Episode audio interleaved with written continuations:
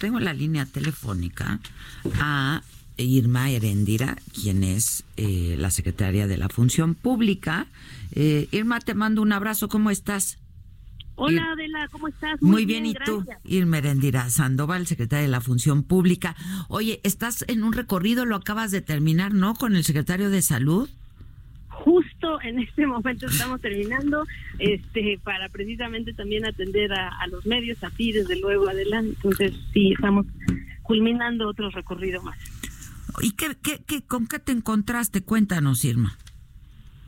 No pues bien mira este mucha eh, energía de, de, quienes trabajan en este hospital Juárez. Evidentemente pues algunos problemitas sobre todo este de eh, cuestiones estructurales a su a su edificio que como sabes fue uno de los edificios más afectados desde el sismo histórico del 85 y también en este nuevo eh, sismo del 19 de septiembre eh, de, que, aconteció en, los años recientes.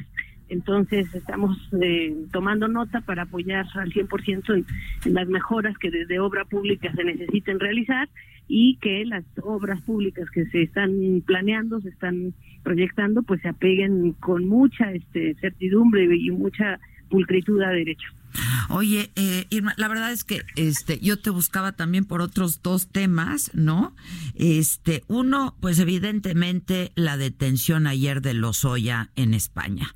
Este, y pues tú mucho tuviste que ver en ello, ¿no? De alguna manera, este, pues toda la investigación, etcétera. Sí, sí, Adela, la verdad es que para nosotros esta acción que aconteció ayer es muy importante porque implica eh, avanzar, implica avanzar en la política de combate no solo a la corrupción, que esa empezó desde las primeras horas del gobierno del presidente de la República, Andrés Manuel López Obrador, sino implica un gran paso adelante en el combate a la impunidad. Eh, como sabes, eh, no se tolera la corrupción ya en el gobierno en los más altos niveles, pero también la impunidad es necesaria irla, irla este, mermando. Y entonces, eh, pues sí, no, la función pública está muy contenta porque nosotros coadyuvamos desde el principio, tramitamos, resolvimos denuncias por los casos de Odebrecht, de agronitrogenados, de Fertinal, de todas estas corruptelas vinculadas a la dirección del, del señor Emilio Lozoya Austin. Primero, eh, perdón, Irma, lo primero que hizo la, la, función pública fue inhabilitarlo, ¿no? Por 10 años del servicio público. Sí, efectivamente, te decía que, que ya en su caso de él personalmente como funcionario público el 22 de mayo lo inhabilitamos por, por una década eh, para desempeñar cargos públicos. Llevamos un procedimiento muy, muy riguroso de responsabilidad administrativa y demostramos que, que él había caído en faltas graves de conformidad con la ley. Entonces, lo inhabilitamos, él obviamente se defendió a través de sus abogados y controvirtió este legalmente este caso. Y apenas la semana pasada de la el 5 de febrero, día de la Constitución, este la Sala Superior del Tribunal Federal de Justicia Administrativa, es decir, el máximo órgano de justicia administrativa del país a nivel de la Federación, resolvió que nuestra nuestra inhabilitación estaba pegada a derecho por por este mayoría de, de, votación de la sesión pública de los magistrados de la sala superior y eh, determinaron que nosotros habíamos actuado bien y que entonces la inhabilitación queda firme. Este, fue apenas la semana pasada. el 5, dices, sí, exactamente, la semana pasada. Oye, dime algo, ya, ya sé que vas a decir que no van a por nadie, ¿no? Este, y que no hay consigna, este, pero pues ya de entrada el abogado de Lozoya eh, dijo eh, Coello, el abogado Coello, dijo, eh, pues no se mandaba solo, ¿no? Lozoya no se mandaba solo, como diciendo, bueno, pues tenía un jefe, el jefe sin duda es el presidente de la República. Este, ¿Qué está haciendo la función pública al respecto? Está, está siguiendo la investigación, supongo. Sí, nosotros evidentemente tenemos un nuevo lente para estudiar y para abordar los expedientes y los casos de corrupción. Tú sabes que esa, ese nuevo lente, esa nueva perspectiva es el de la corrupción estructural, es decir, de saber que, que evidentemente hay un, una estructura una estructura piramidal y además de, de, ello hay colusión, hay complicidades. Entonces, eh, efectivamente, nosotros desde el principio analizamos el caso de Emilio Lozoya en, en esa lógica eh, y de hecho por eso avanzamos eh, en esta investigación de agronitrogenados, que como sabes también tuvo, tuvo resultados eh, en términos de la sanción, y en el caso de Fertinal, que es también muy llamativo porque fue un funcionario de Emilio Lozoya que él puso, este José Manuel Carrera Panizo, que también nosotros inhabilitamos por por este 10 años, ahí incluso impusimos multas resarcitorias de miles de millones de pesos. Eh, él había sido director corporativo de, nuevos negocios, de alianzas, este, en fin, entonces, así como estamos analizando, pues, los ah, los casos que están cercanísimos a la, a la eh, cuestión, a la dirección de Emilio Lozoya, pues evidentemente estamos analizando las complicidades a nivel transversal en todo el gobierno federal. Eh, entonces, eh, no, pues tienen que investigar al presidente, a Luis Videgaray, por ejemplo, que yo sé que te levantas muy temprano. Todas las columnas tienen que ver con eso, ¿no? Eh, vamos, toda la opinión publicada está hablando de eso. Este, la función pública está investigando al presidente Peña y a Luis Videgaray. Sí, yo a, todas las, las preguntas que en este sentido se nos formulan, lo que lo que puedo responder de acuerdo de hecho a la ley porque yo me tengo que regir como todo el mundo por, por la ley es que eh, los miles de expedientes que están en curso en nuestra Secretaría de la Función Pública en nuestra unidad de bueno la Dirección de Investigaciones y denuncias eh, tienen secrecía procesal, ¿no? Entonces yo no puedo dar los detalles de investigaciones que no tengan resultados. Por eso me atrevo a hablarte con mucha este, soltura y claridad de este caso de, de, de Odebrecht, del caso de agronitrogenados, del caso de Pertinal, no se diga del caso de, de los Austin, pero los que están en, en proceso no puedo dar detalles.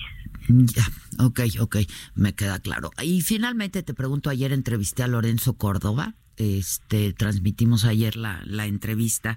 Y eh, bueno se refirió al hecho de que tú hayas eh, puesto un post en, en Twitter en donde decías que no era de demócratas señor Lorenzo Córdoba sea valiente escuche bien al único consejero electoral que hoy nos representa a todos los mexicanos. Esto por la reelección del secretario ejecutivo del Instituto Nacional Electoral. Este y bueno él decía que eh, este pues no no los servidores públicos tenían que eh, por por por dictamen de la de la Corte de Justicia cuidar no eh, la información que suben a redes sociales y los comentarios que hacen en redes sociales. Eh, ¿qué, qué dices al respecto Irma no, pues yo me conduzco con, con toda la eh, y, y, cuidado siempre como funcionaria pública, evidentemente, este, pero también como tú y como todo mundo en este país tenemos eh, la libertad de expresión que, que nada este, puede puede más, ¿verdad? Eh, y, y, yo creo que es un, un debate en el cual todos, tanto los funcionarios públicos como ciudadanos de a pie, y evidentemente sobre todo eh, estos señores que están eh, de consejeros en, el INE, que es una institución que nos cuesta mucho a la bolsa de todos en primer lugar y que nos ha costado mucho a las luchas de todos, este también tendría que conducirse con responsabilidad, él tendría que conducirse con responsabilidad en no eh, hacer un fraude a la ley. Eh, hay acusaciones incluso de sus colegas de, del propio INE, en donde se, se, le acusa a él directamente por otro consejero electoral eh, de que está haciendo un fraude a la ley con esta con este esta eh, reelección por 18 años de su de su secretario este ejecutivo que como recuerdas también pasó eh, a, los medios públicos hace muchos años por una conversación donde eh, hay hay de hecho una muy mala eh, actitud respecto a los indígenas de nuestro país. Por ejemplo, ¿te acuerdas de esa conversación famosa en donde se burla de la forma de hablar sí, sí, sí, de los indígenas? Sí, sí, y, Estaba, y estaba conversando Lorenzo Córdoba, me parece a mí desde un tono un poco racista o muy racista, eh, con este mismo señor que le regaló la, la reelección. Entonces era una, una, opinión que hice como ciudadana en el ejercicio de mi libertad de expresión. Oye, pero lo que él me explicaba le, eh, ayer, Irma, es que, si quieres te mando el fragmento en donde me lo explica, que eh, pues es absolutamente legal, es una prerrogativa del Consejo y del presidente del INE, que es un... Y en, ese, y en ese sentido es absolutamente legal y es mi prerrogativa de libertad de expresión opinar que, que es un fraude a la ley. Y lo, lo opiné como ciudadano. Ya en una cuenta personal. Ya. Este, bueno, pues te agradezco mucho. ¿Va, a seguir el recorrido? Este, sí. ¿A, dónde van? Eh, bueno, estuvimos hoy en el Hospital Juárez. Vamos a dar un, un boletín de prensa, un informe, un informe, este, a través de, de, las, de las redes también y, por vía de mi vocero de comunicación social de la función pública para para reportar este lo acontecido esta mañana. Estuvimos muy contentos con el, el secretario de salud, eh, el doctor Jorge Alcocer, con el coordinador de los eh, institutos de especialidad, que es el doctor Reyes Perán, y muy generosos el director del doctor eh, eh de, del Hospital Juárez nos permitió conocer los domoscopios y las unidades este, más importantes, así como la farmacia, porque estamos muy interesadas, interesados en, en ver el tema del desabasto. Sí, ¿cómo, ¿cómo te encontraste con eso, Irma? Eh, ¿Cómo lo, encontraste? Reporta, lo que se reporta de, de, inicio a través de esta visita es que en este caso no hay desabasto. Afortunadamente, no se reporta desabasto. Entonces, es muy positivo porque este hospital atiende a población de muy escasos recursos provenientes sobre todo, de hecho, del Estado de México. Entonces, eh, están dando buenos resultados los proyectos del INSABI en este, en este caso. Te agradezco, Irma. Te mando un abrazo y espero verte pronto. Muchas gracias. Gracias. Buenos días. Gracias. Gracias.